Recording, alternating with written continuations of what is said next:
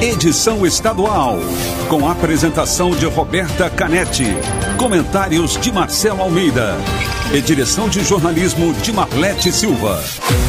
T-News, oferecimento, compre e retire, farmácias Nissei. Acesse farmáciasnissei.com.br. Compre seus medicamentos e selecione a opção retirar em loja. Nissei, mais perto, mais que farmácia.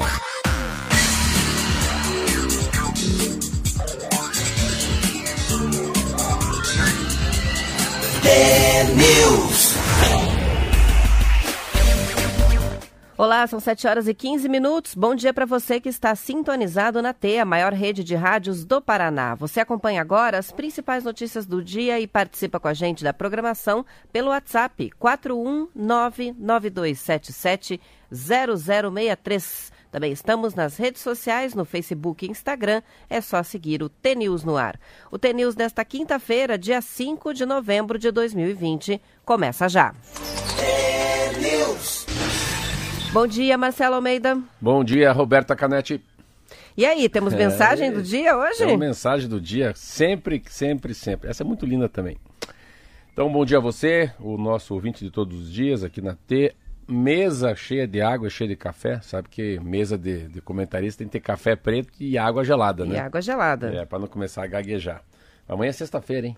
Já. Que Não, semana... hoje eu Bom, vou me a semana foi mais curta, Ho- hoje praticamente. Eu tô, tô meio vadio com conto. Hoje eu vou pegar um conto muito top e vou, vou internalizar em mim para amanhã fazer chover aqui dentro. Vamos lá. Faça o bem, sem esperar aplausos, sem criar expectativas, sem esperar retribuição.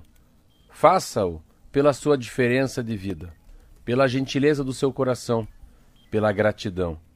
Respeite o outro como ele é. Não fale do que não viu, nem do que não sentiu, mas seja uma pessoa prudente, honesta consigo mesma, que caminha pelos olhos da fé e pela, dire- pela direção de Deus e pelo que você realmente é, sem máscaras. Só as máscaras de proteção contra a Covid-19, né, Marcelo? Só essas. Esse é aquele ditado, se- seja o que você é, né? Seja o que você é na sua essência. A gente, a gente vem para a vida para a gente ser o que a gente é, para a gente ser protagonista da gente mesmo, né? Não, não tenha vergonha do jeito que você é, não tenha vergonha do cabelo, do não cabelo, se está meio gordinho, está magrinho. É, a, a simplicidade da vida, a essência da vida é você não brigar com você mesmo, né? Você ser o que você é. Aceitar-se. São 7 horas e 17 minutos. Chegam muitas participações pra gente já dos ouvintes. A Jane, ai que linda manhã, tá mesmo. Uma manhã bonita, mas estranha em Curitiba. A gente tem uma cara de chuva de um lado É. e do outro lado o sol rachando aqui, né? Vamos ver como é que vai ficar daqui a pouco com o Zé E frio, Coelho. né? Vocês não podem comentar o Paraná ainda. Como tá amanhecendo frio mesmo aí no dia 5 de novembro já. né?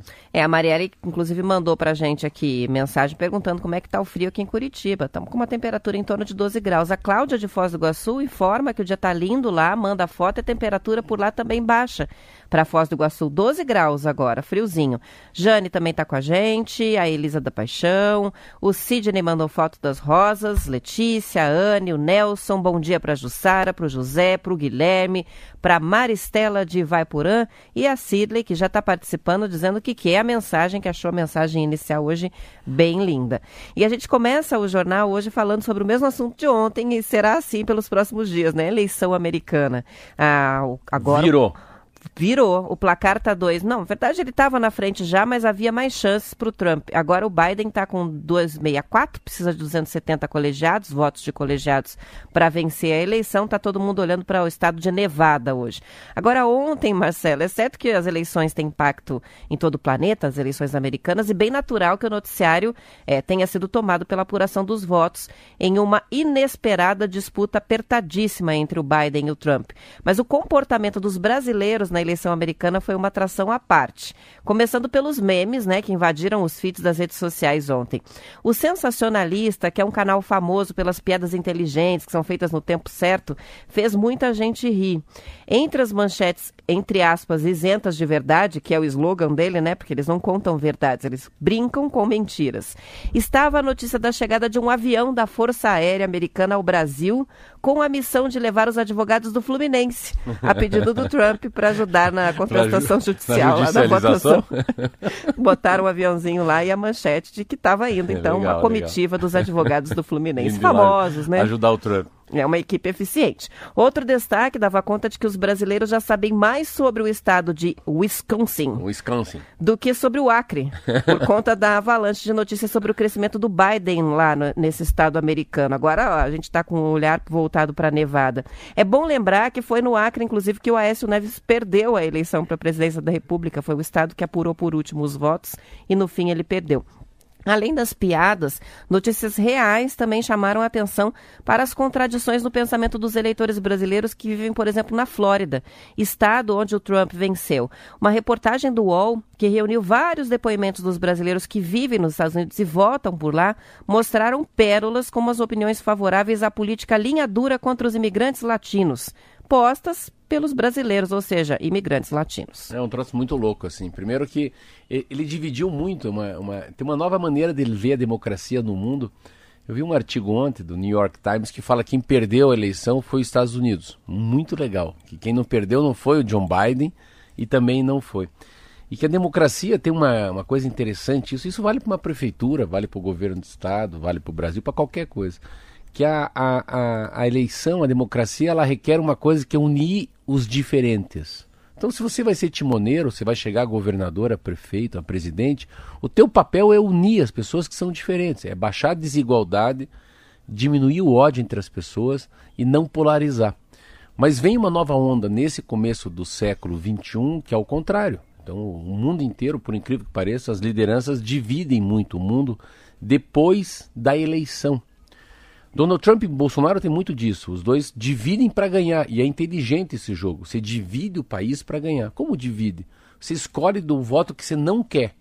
Quando você fala que você não quer o voto dos Maragata e quer dos pica-pau, nossa, os pica-pau ficam felizes que eles não querem o voto do Maragato. Então se dividem como se fossem dois times. Mexe com a rivalidade das pessoas. Se mexe né? com a rivalidade e ele geralmente ele bate naquele que é minoria.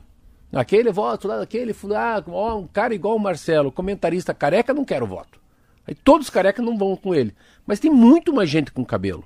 Então tem uma, uma maneira de você, você divide para depois somar. Então a democracia, vamos dividir, ganhar a eleição, porque você precisa ter mais de 20 e poucos por cento para o segundo turno. Depois quem tiver metade leva, aí tudo bem, aí ganha a eleição. Mas o mundo tem uma coisa interessante, eles estão dividindo depois de mandato. Então, assim, o próprio Bolsonaro e o Trump é um jeito diferente de tocar o mundo. Eles sempre estão dividindo, sempre divergindo. Mas eu entendo porque eles jogam para a massa, eles jogam, eles fazem uma, uma coisa tão fora da casinha que aquela informação chega lá na ponta, naquele eleitor mais simples. Fala, opa, esse cara é corajoso, eu vou votar nesse. Mas nem sabe muito bem o que está acontecendo. Então é meio aquela coisa do bumbo, né? O cara bate palma aqui, a palma chega diferente lá, mas chegou lá o som. Ah, o que aconteceu ontem nos Estados Unidos? É engraçado isso. Que eles falam assim: como é que está o voto dos homens brancos? Olha, é tão interessante. O voto dos católicos, o voto dos evangélicos. Então, não é o voto de uma nação, é o voto de nichos. Sabe, o voto dos que são tatuados, os votos dos carecas, os votos de quem é ligado à saúde, o voto daqueles que são conservadores. Então, uma eleição ela é postada por vários assuntos, como aborto, né? Ah, o lado mais conservador, a palavra família, a diversidade.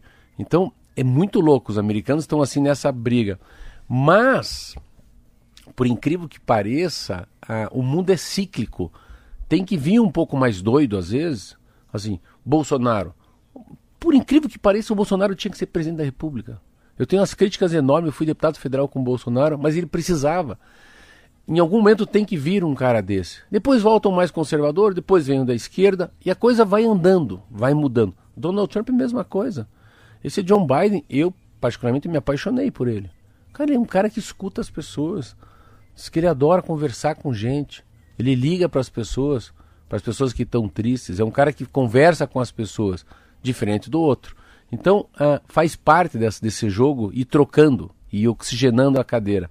Mas eu acho que nessa eu tive a oportunidade, eu já contei isso aqui na rádio, de ficar bem perto, assim, acho que eram uns 20 metros de distância, é pouco até, do Barack Obama que eu fui numa palestra. E eu me impressionei muito com o Barack Obama. Barack Obama é o primeiro homem que eu vi na minha vida que não precisa falar. Só quando ele cruza a perna ele está falando. A maneira que pega no microfone, a maneira que mexe na gravata, a maneira que olha para o repórter. Ele estava dentro de um. Tinham 10 mil pessoas na palestra, sabe o que ele falou? Foi: vocês estão me financiando? É. Vocês são uma fintech, startup? É? Sabia que vocês são os maiores geradores de desemprego no mundo? É muito legal tudo fazer autom automação, rapidez, e-commerce. E as pessoas que não estão nesse mundo? Oh, daí outra coisa que ele falou: vocês me pagam um milhão de dólares para vir falar aqui em São Paulo. Você acha que isso tem cabimento? Pagar para uma pessoa um milhão de dólares para falar durante uma hora? Isso é correto, vocês acham? Vocês não estão criando uma desigualdade entre os palestrantes no mundo? Então, o Barack Obama entrou na eleição do John Biden, que é o democrata, e virou uma eleição. Hein? Então, eu acho que a eleição está muito em cima do Barack Obama. Claro que não saiu ainda, mas está aí. Uma eleição que é muito legal. Você falou uma coisa muito legal hoje na brincadeira. Assim, a gente começa a saber o que, que é Filadélfia, o que, que é Pensilvânia, o que, que é Wisconsin, o que, que são os democratas, os republicanos, porque parece que acabou a eleição no Brasil. A gente está com a eleição só nos Estados Unidos. Pelo menos pelos próximos dias. Mais três dias. A Neuzinha participa com a gente para dizer interessante, as pessoas um dia se instalaram no país, né, nos Estados Unidos, foram aceitos e agora são a favor de que sejam realizadas restrições contra os sonhos de outras pessoas, né, os sonhos que eles mesmos realizados. É uma triste verdade, as pessoas ainda continuam olhando apenas para o próprio umbigo. Não é só a questão dos brasileiros, Isso. tem estados também que tem muita população do México lá, os que também estão voltando no Trump, no Trump, que é o que é surpreendente, né? A gente tem a participação que chega do Gabriel. O Gabriel mandou assim: Good morning, congratulations, Joe Biden. Uh, for the great victory. Oh, bom dia, John Biden. Né? Tá indo para grande vitória. a gente recebeu de duas pessoas é, o meme, a Maristela e o Daniel mandaram o mesmo meme, que é tá lá o estado de Engraçado Ohio. essa coisa de inglês, né? Uma vez eu, eu, eu tava vendo aquela história do Martin Luther King. Martin Luther King foi um, um, um, negro, né? Que é o presidente dos Estados Unidos.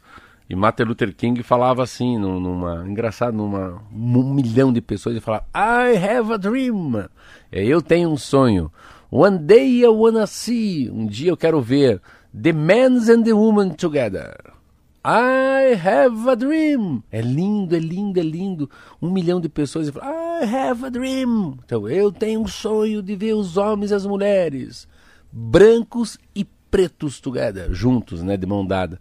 Então, é, essas eleições, assim, têm essa pegada, assim, né, porque as eleições americanas geralmente tiveram sempre grandes estadistas, né, homens com um poder de oratória muito, muito grande, que nessa eleição já não tem. Exatamente. Sobre o meme que foi enviado pelos dois aqui, é o mapa de Ohio, né, a bandeira dos Estados Unidos, aí tem a careta lá do, do Trump, e diz assim: Trump ganhou em Ohio em 2016 e ganhou novamente em 2020, o que é estranho, pois Ohio nunca cai duas vezes no mesmo lugar.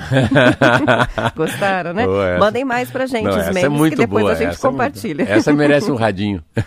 São 7 horas e 27 minutos e a empresa brasileira de pesquisa agropecuária, a Embrapa, apresentou ontem o plano diretor para os próximos 10 anos. Entre os temas citados no documento estão a agricultura digital e a rastreabilidade da produção.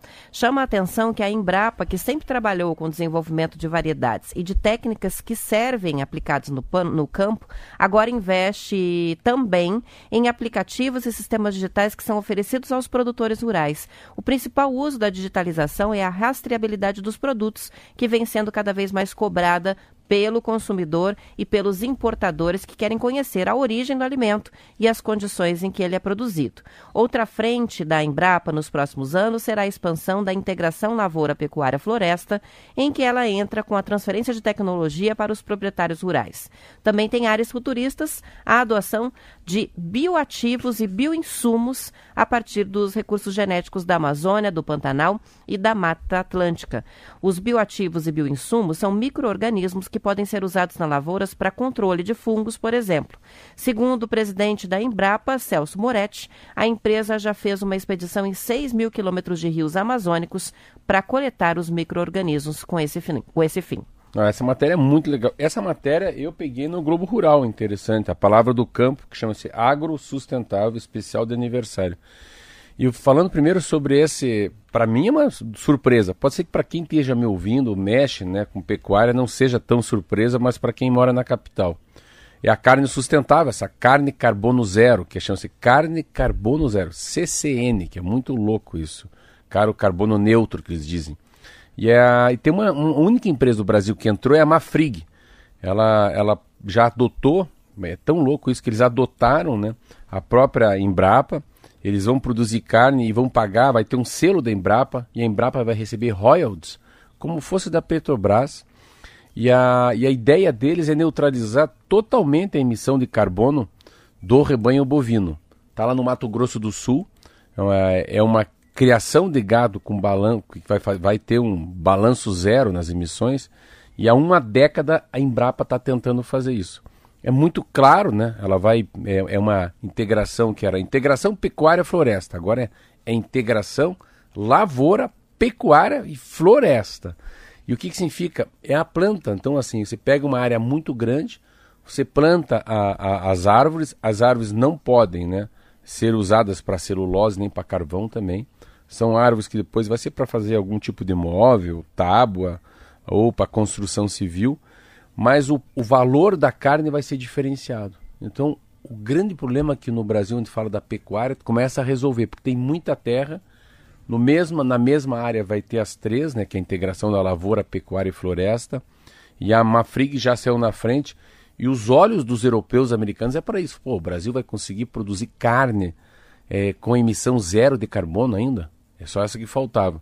E dos, de todas as culturas que a gente tem, né, se for pecuária, agricultura, ela é a que, que gera um, um, nível né, uh, muito grande de, de poluição.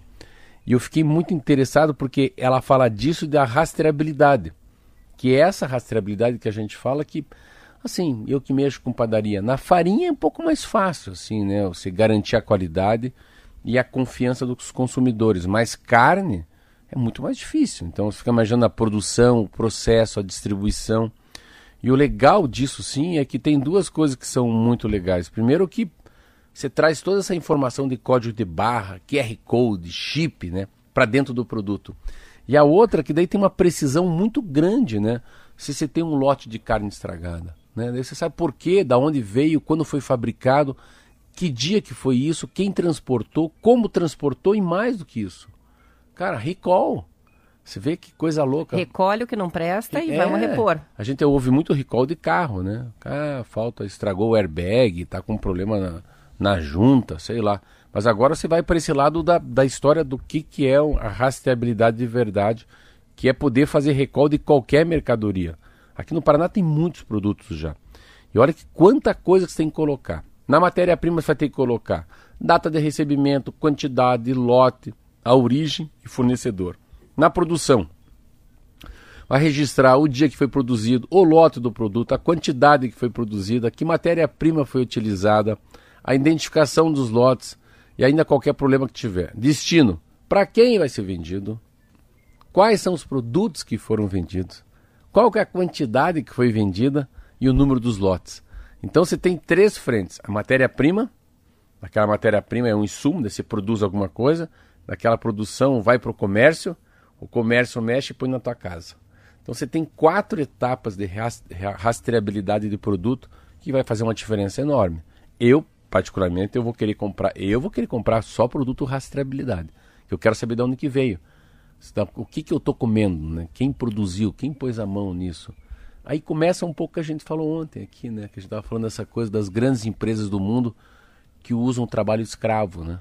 Então, Parece que pós-pandemia esse mundo vai ficar mais verdadeiro, assim, a gente vai ter um valor imensurável você comer, se vestir, você usar uma coisa que você sabe que é que ele está na regra do, do ele, ele, é sincero, é um produto que tem propósito, né?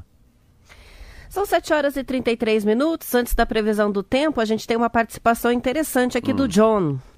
O John, é, tem John. até a imagem dele de, de perfil aqui, é uma plaquinha de, de, de- diz do, do you speak English? Deve ser professor de inglês.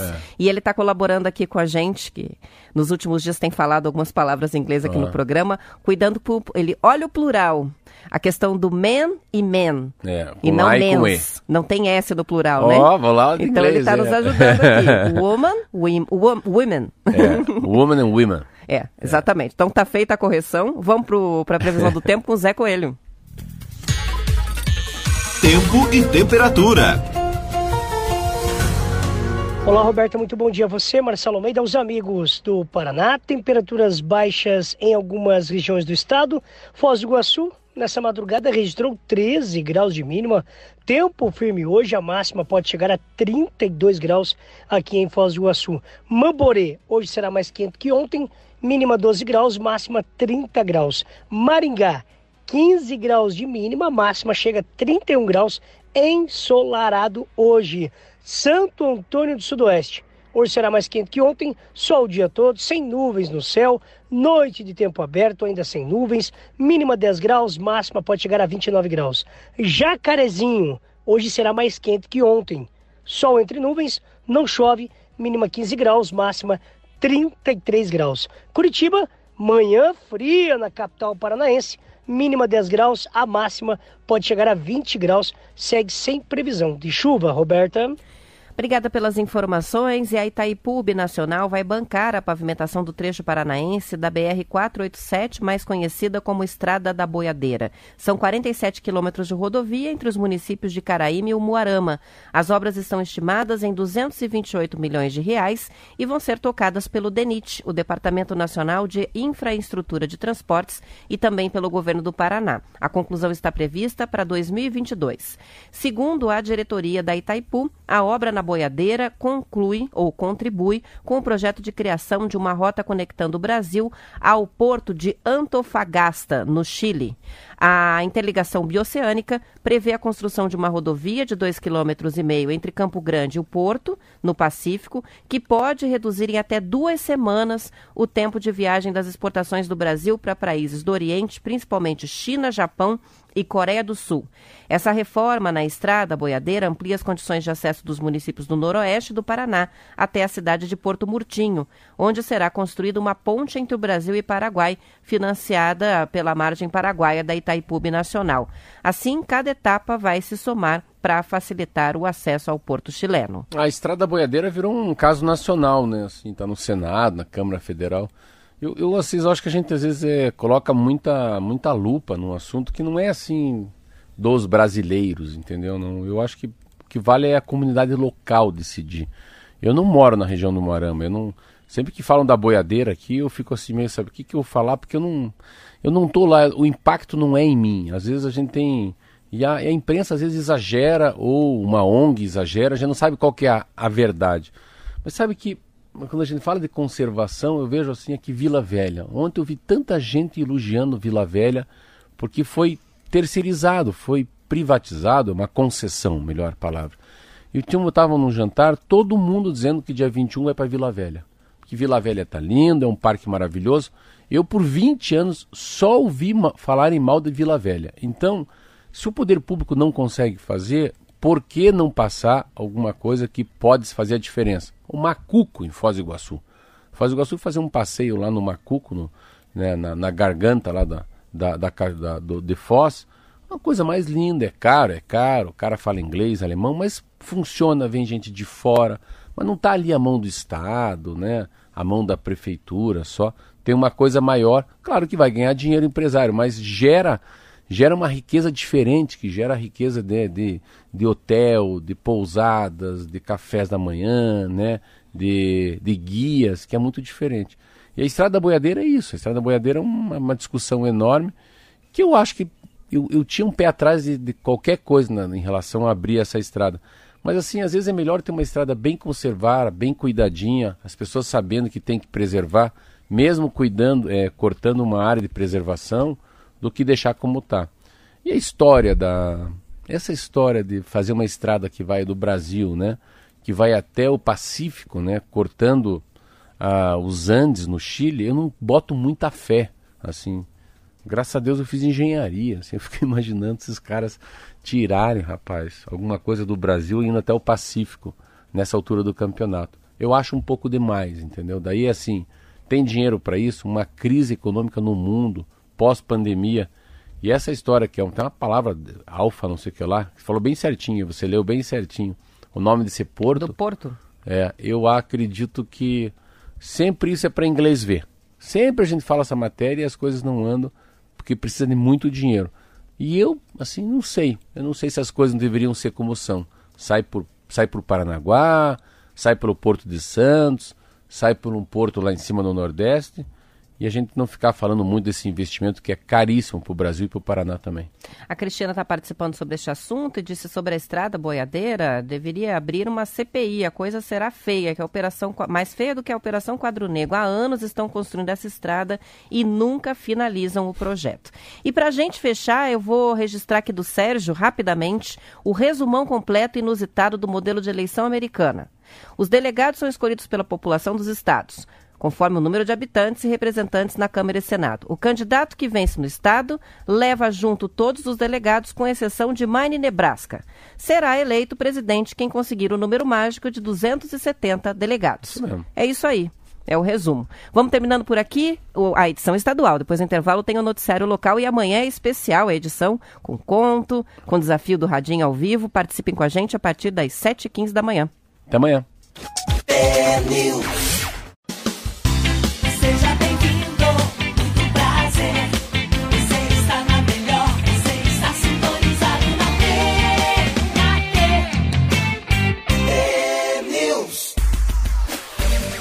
São 7 horas e 44 minutos. Por causa da estiagem, a construção de poços artesianos no Paraná cresceu, especialmente na região de Curitiba, segundo dados do CREA Paraná.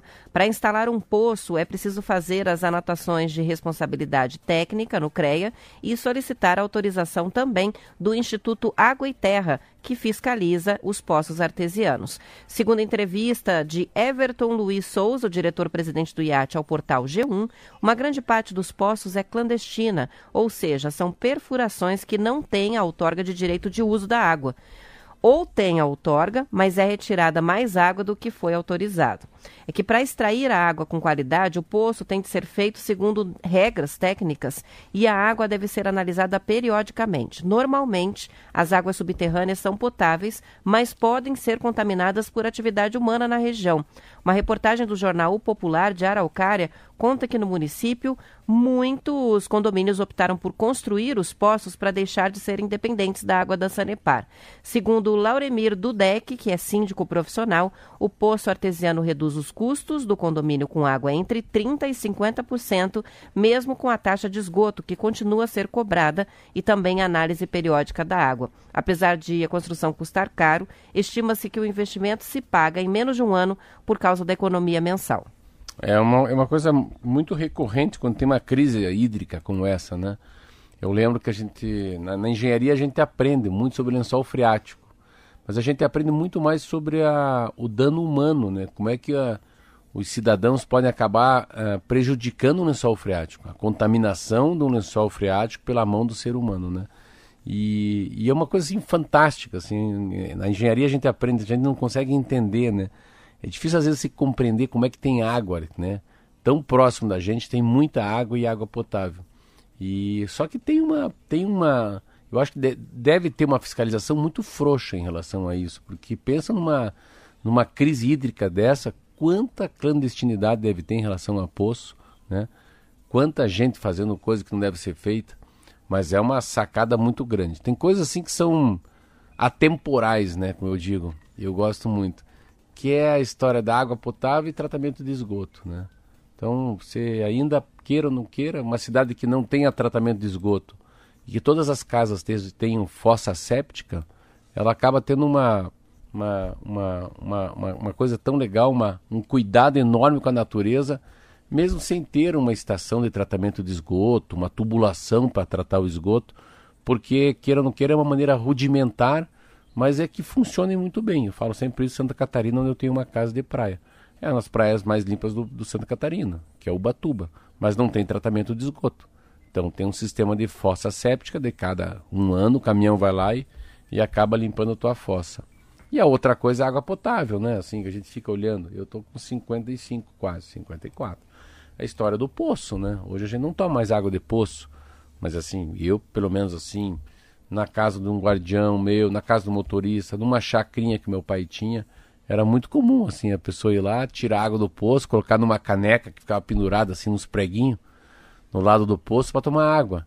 E a água na temperatura ideal. Então, tem tanta coisa rudimentar que valia e que daí no momento de uma crise hídrica começa, passa a valer. Só que, claro, sem a fiscalização devida, né?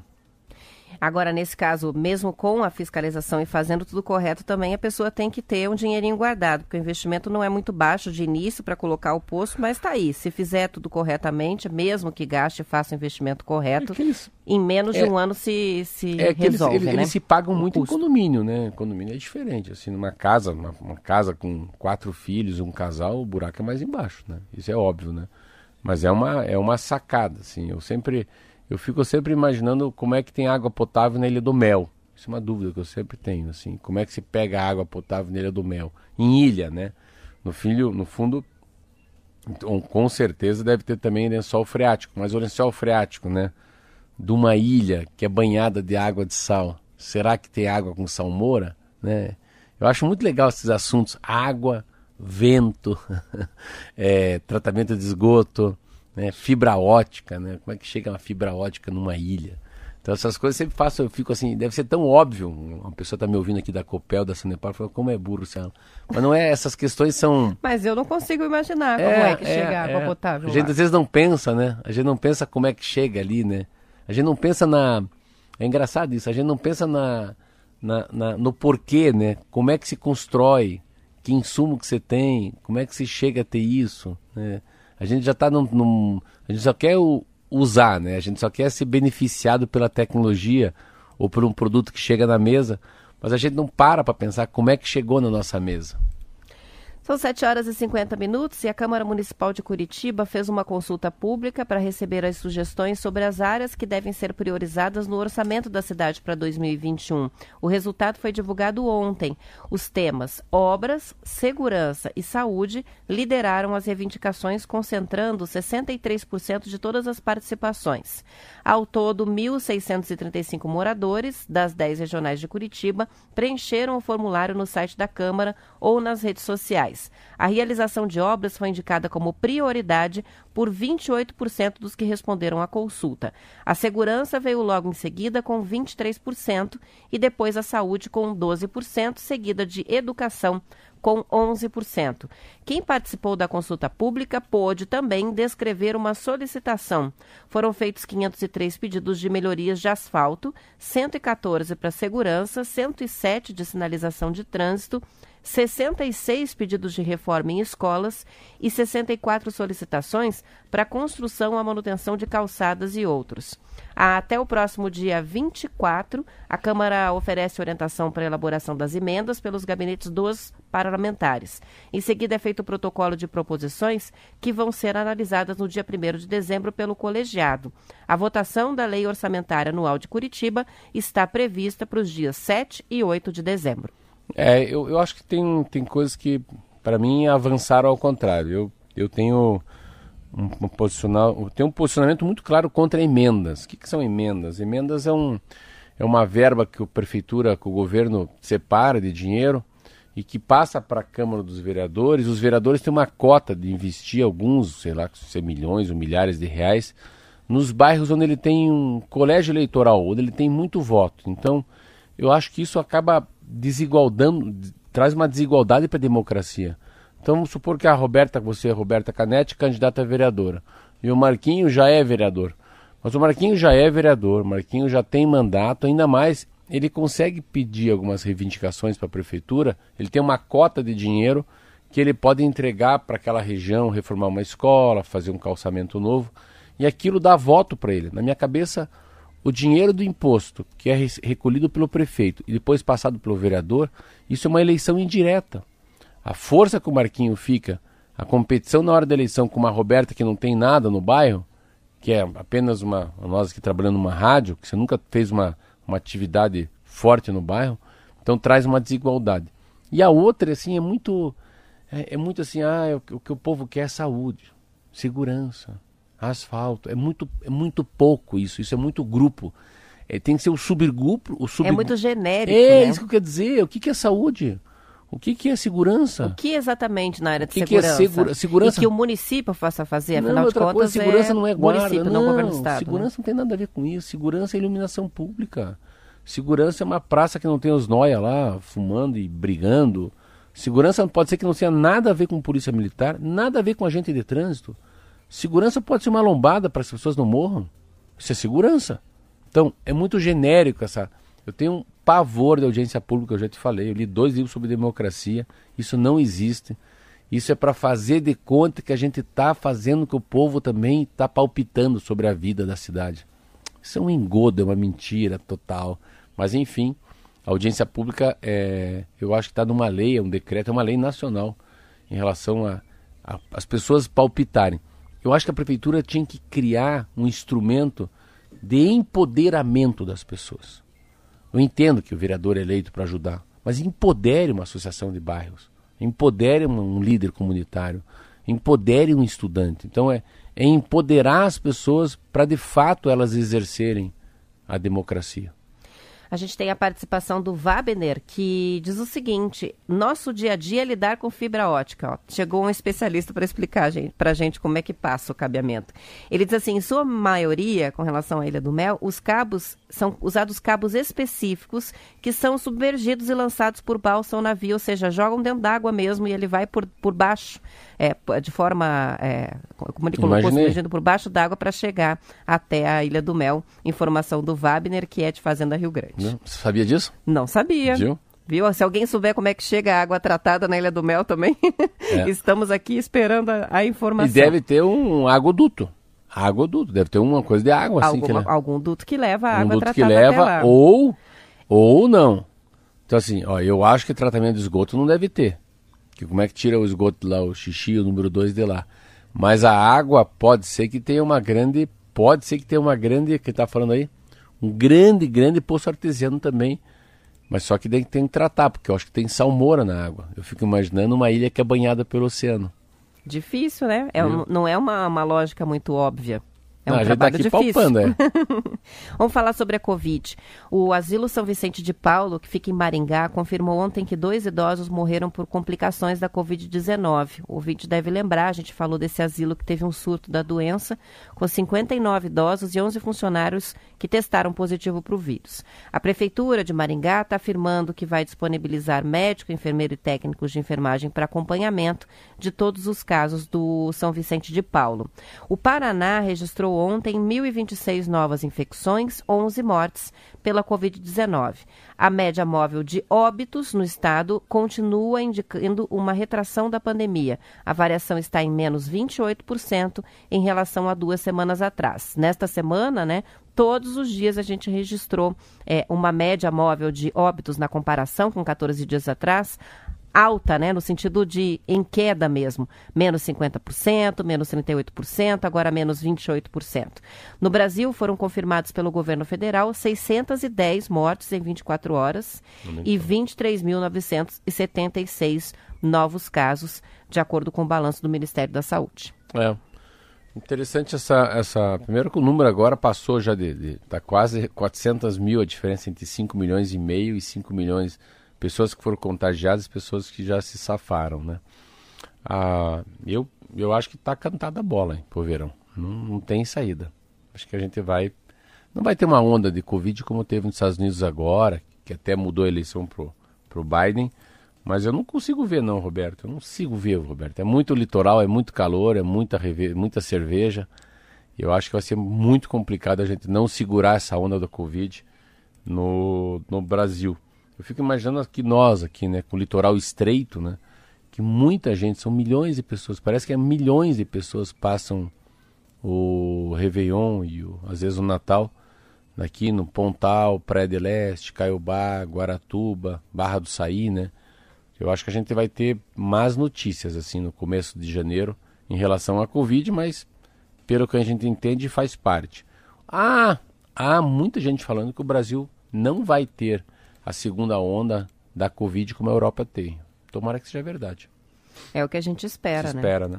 São 7 horas e 58 minutos e o Atlético Paranense está fora da Copa do Brasil. A elimina- eliminação aconteceu ontem à noite no Maracanã com derrota por 3 a 2 para o Flamengo na partida de volta das oitavas de final da Copa do Brasil. No jogo de ida na Arena da Baixada, o time carioca venceu por 1 a 0 e ontem só precisava de um empate em casa para avançar às quartas de final. O jejum do Atlético Paranense agora é de 11 partidas. 11 partidas sem ganhar. Foram três empates e oito derrotas. A última vitória foi sobre o Bahia, 1 a 0 lá no dia 26 de setembro. Essa é a maior série sem vitórias do clube desde 2011, quando o Atlético ficou 12 jogos seguidos sem vencer. Como se É, diz, anos. que fase, né? Que fase. Eu vi o jogo, tava 2 a 1 um, eu vi até 2 a 1 um, mas é interessante, o, o Atlético ele vai muito, ele vai mal no primeiro tempo e vai bem no segundo tempo, mas não dá mais tempo de buscar. E, e ontem foi, foi muito interessante, eu vi o jogo primeiro tempo, mas a, eu não sei, primeira vez que eu senti assim, eu não quero, eu não gostaria que fosse rebaixado nenhum time, queria que os três tivessem primeira divisão, o Paraná é muito legal. A primeira vez que ontem eu estava olhando com um olho mais clean, mais crítico assim, meu filho falou, pai, olha como tem caras que não poderiam estar jogando no Atlético. O Atlético não tem um time de verdade como teve sempre. Então, as peças do Atlético, nossa, meninas, eles conseguiram jogar muito bem, mas primeira vez que eu tive uma sensação que o Atlético pode mesmo dançar. Que a gente, para mim, nos últimos 10 anos o Atlético fez tanto, mas fez tanta coisa boa, tanta foi tão assertivo né, nos campeonatos, chegou tão longe em tudo, e que por incrível que pareça, o Atlético, se não cuidar nos próximos 30 dias, sei lá, é, 60 dias, lá, vamos colocar 5, 6, 7 jogos no Brasileirão, ele começa a, começa a ficar noivo aí da, da segunda divisão. É, o Atlético foi bem desfalcado ontem, né? Com as baixas do Nicão, Léo Cittadini, o Márcio Azevedo, o Vitinho e o Jonathan também estão em recuperação. É, não assisti a partida, mas estou lendo aqui no Bem Paraná que teve dois lances bem polêmicos da arbitragem na partida de ontem, né? O Carlos Eduardo foi desarmado por um carrinho do Léo Pereira e caiu na área. O árbitro marcou o pênalti. Depois verificou no monitor do, vo, do VAR e anulou a penalidade. Também no segundo tempo, aí o Flamengo teve um gol anulado pelo VAR por impedimento. Então, dois lances mais polêmicos. Final da partida 3 a 2 E é isso. O Atlético, que era o atual campeão né, da Copa do Brasil, é e campeão, está né? eliminado. Tá fora. 8 horas, vamos para o intervalo e a gente já volta com mais notícias.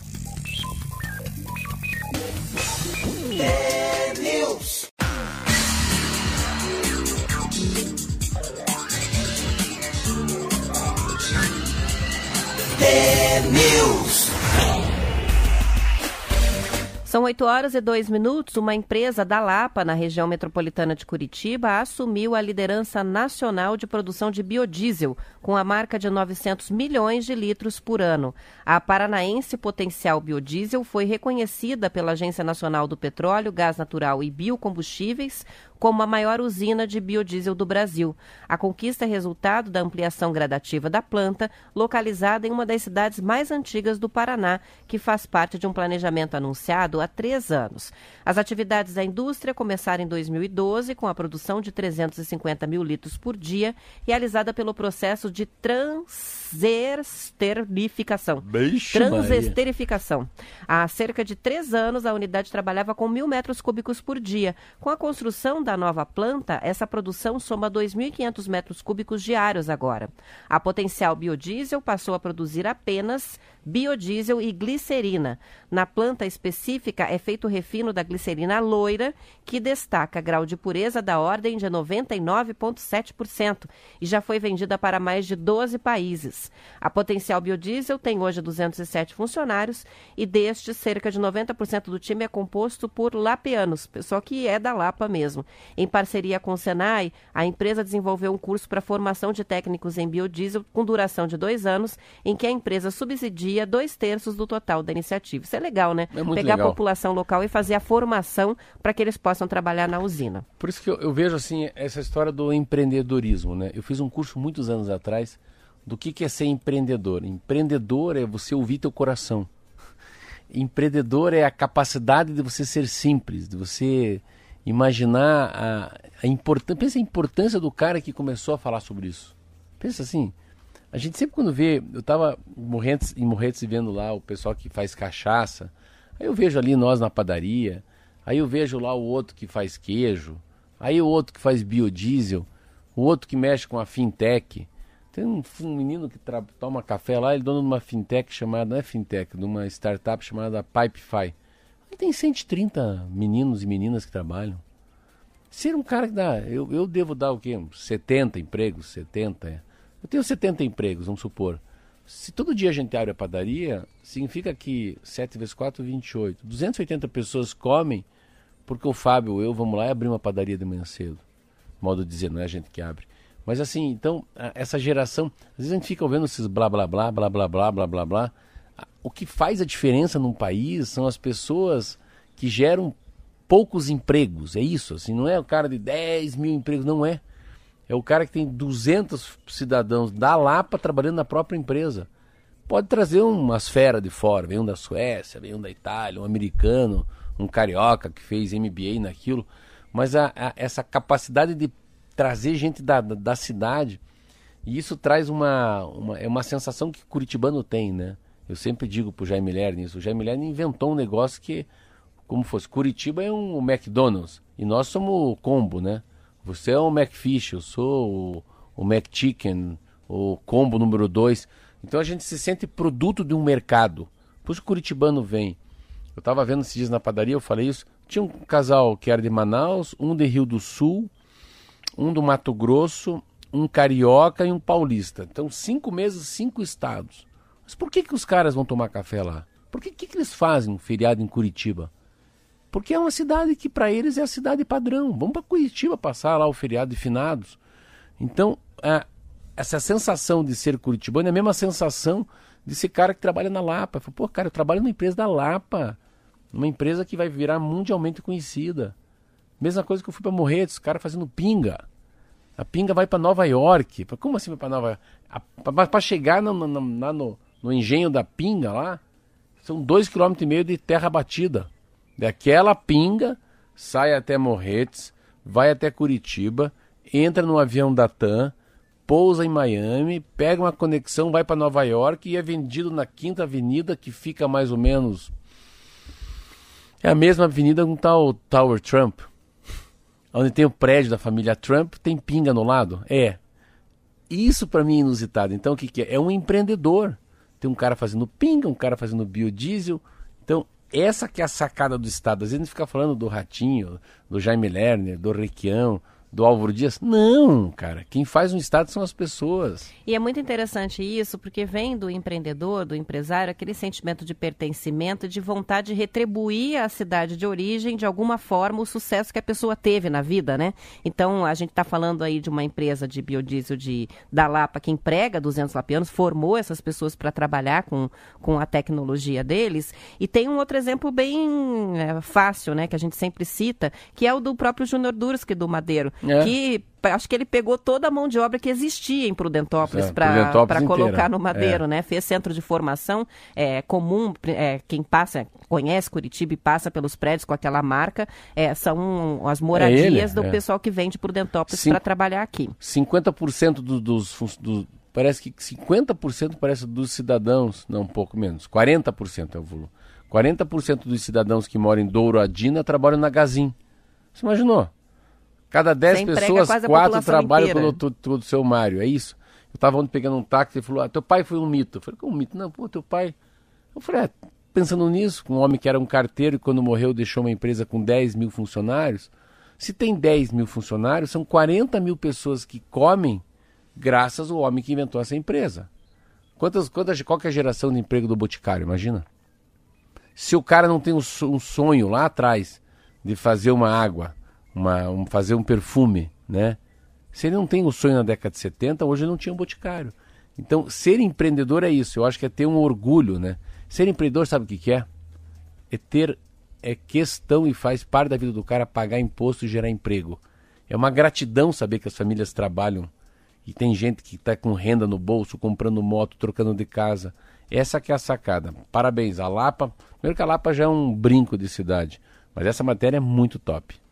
Participação para fechar do Rogério de São José dos Pinhais, que diz: o Atlético Paranaense ontem jogou bem, mas para encarar o Flamengo com esse elenco não precisa apenas jogar bem, tem que fazer uma partida perfeita, como Isso. fez o São Paulo no domingo passado. Se não for assim, não dá. É a participação do Rogério. Com isso, a gente finaliza a edição de hoje. São 8 horas, 9 minutos, 45 segundos. Amanhã estaremos de volta às 7h15 com o TNews, conto, sorteio do Radinho e tudo que o ouvinte tem direito. Até amanhã. Até amanhã. Hey.